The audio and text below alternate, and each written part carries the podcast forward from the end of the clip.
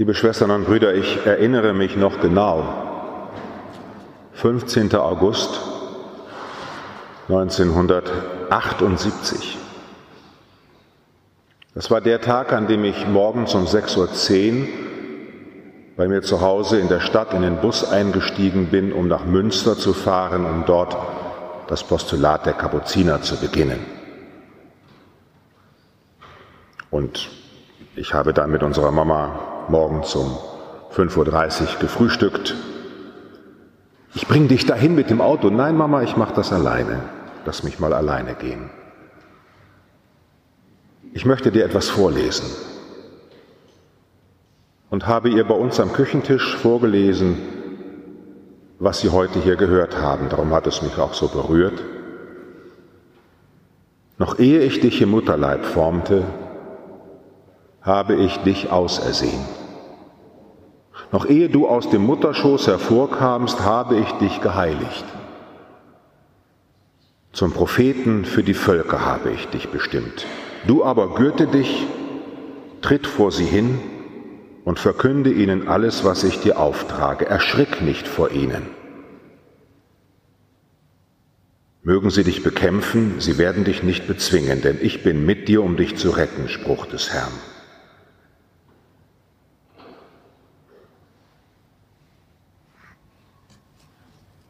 Dann habe ich meine Taschen genommen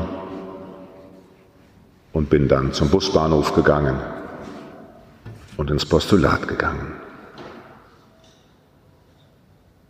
Und das nach einer Familiengeschichte, liebe Schwestern und Brüder, in der es natürlich Lug und Trug gab. Wie oft habe ich meine Eltern verletzt? Wie oft haben sie mich gekränkt? Wie oft habe ich geweint, weil ich dachte, ich werde nicht genug geliebt? Wie oft habe ich geweint, weil ich die, die ich liebe, beleidigt habe, verraten habe?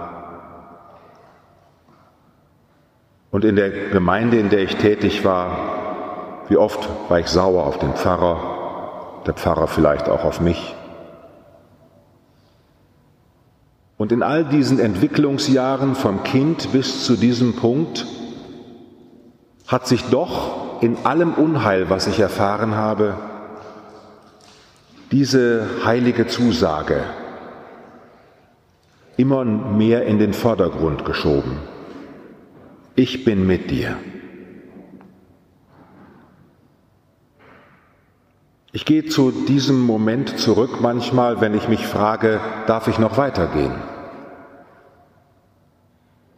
Ich gehe zu diesem Moment zurück, wenn ich mich frage, hast du vielleicht dich doch auf das falsche Pferd gesetzt?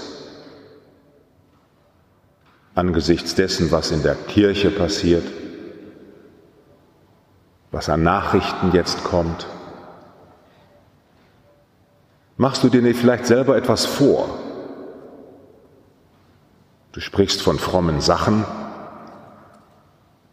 aber du kennst auch, wie man heute so schön neudeutsch sagt, wie es backstage aussieht. Sehr menschlich.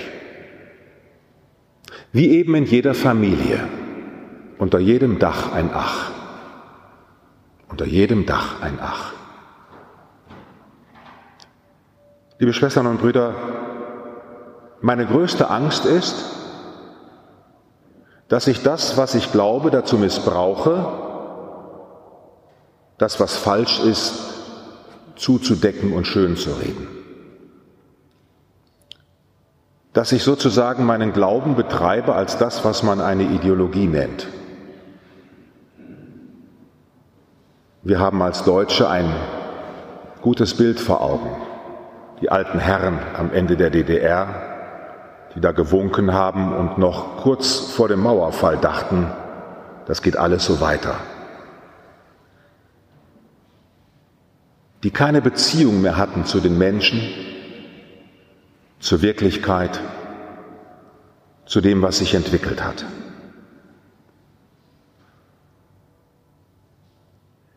Die Kirche hat nach diesem Psalmwort, nach diesem Wort aus dem Jeremia heute einen Psalm gewählt, den die Kirche natürlich Jesus in den Mund legt und ihn beten hört.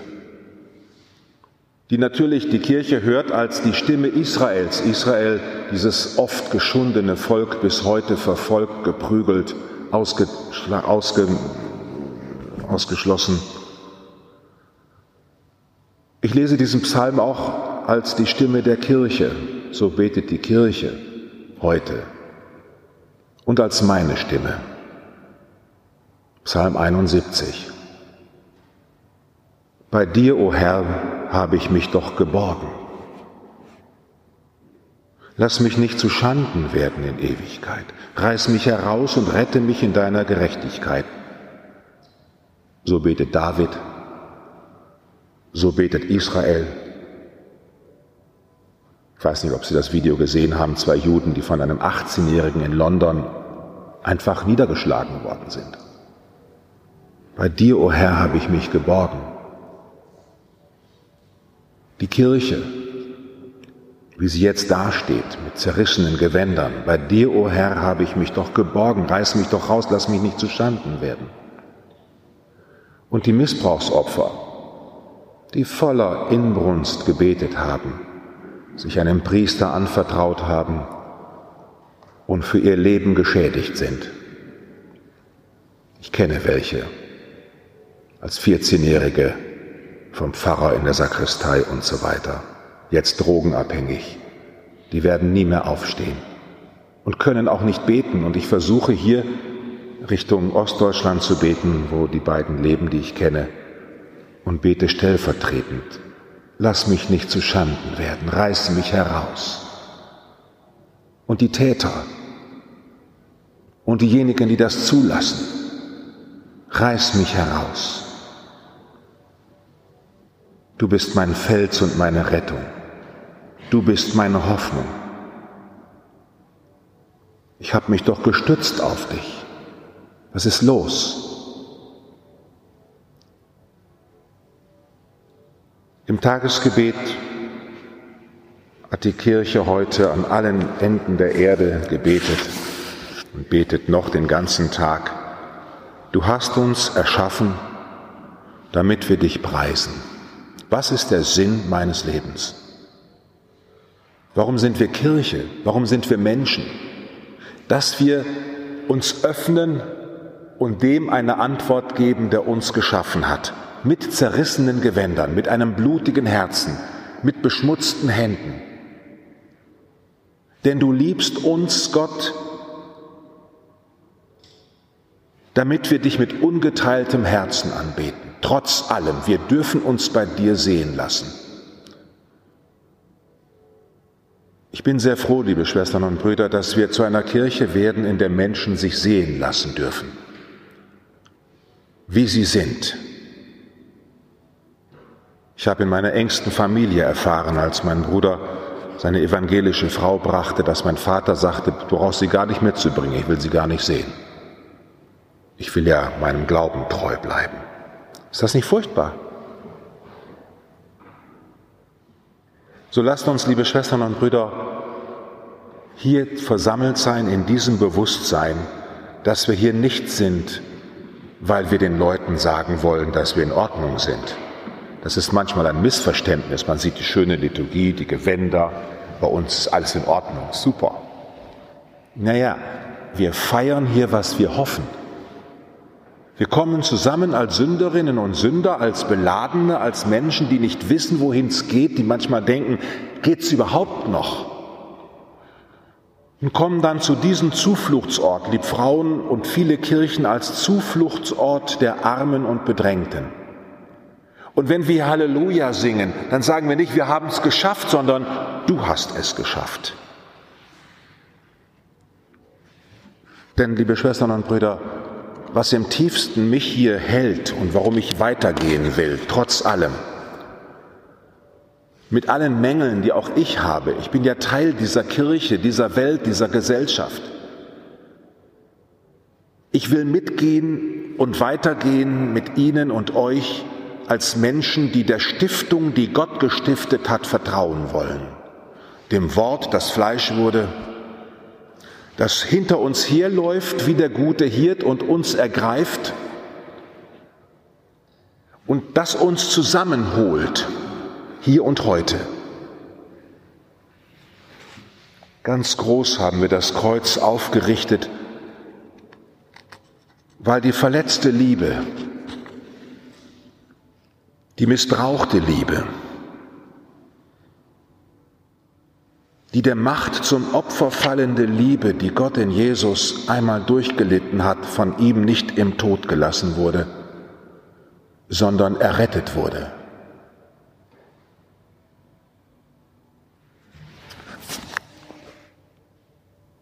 Ich habe dich ausersehen. Ich habe dich geheiligt. Wir sind die heilige katholische und apostolische Kirche weil Gott es so will. Und das hat mit Institutionen Kirche gar nichts zu tun. Weil das Getauftsein, das Getauftsein tilgt alles, was Menschen voneinander trennt, weil sie sich Gesetze machen, weil sie Angst haben, weil sie sich fürchten. Und wer einmal diesen Herrn in sich eingelassen hat, der zu uns beständig spricht, fürchte dich nicht, der muss auferstehen der wird zu einem Menschen werden, bei dem sich die Menschen sehen lassen können. Ich würde mir wünschen, dass wir immer mehr zu einem Ort werden, wo wir uns nicht voreinander verstecken müssen, wo wir mit dem verwundeten Heiland unterwegs sind durch die Zeit, in dem der Ruf der Auferstehung immer neu das Leben schafft. Wir werden wieder hier Brot zerbrechen, wie so vieles zerbricht im Leben. Wein wird getrunken aus den zerquetschten Traumen, weil so viel einfach unter die Räder kommt. Und daraus kommt uns Auferstehung entgegen. Wenn wir dieses auf den Altar legen, heißt es im Gabengebet, wir legen diese Gaben, unser Verletzt und gekränkt sein, unser Verletzen und Kränken, Das legen wir als Zeichen unserer Hingabe auf deinen Altar. Wohin denn sonst? Wo sollen wir denn sonst damit hin? Nimm das entgegen und lass uns daraus Sakrament der Erlösung empfangen, das Mysterium, dass du darin neuen Anfang stiftest. Und am Schlussgebet werden wir beten, diese Mysterium, was wir heute hier feiern, das Mysterium der Erlösung, nähre uns auf dem Weg zu dir und schenke dem wahren Glauben beständiges Wachstum. Oder in den Worten der Präfation, du bist uns mit deinem menschgewordenen Sohn in unserer menschlichen Sterblichkeit zu Hilfe gekommen. Aus unserer Vergänglichkeit kam das unvergängliche Leben.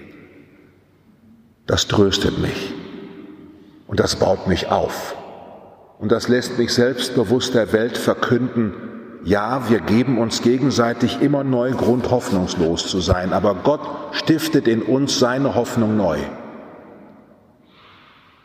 Wir geben uns gegenseitig immer neu Grund, niedergedrückt zu sein aber wir werden aufgerichtet. Amen.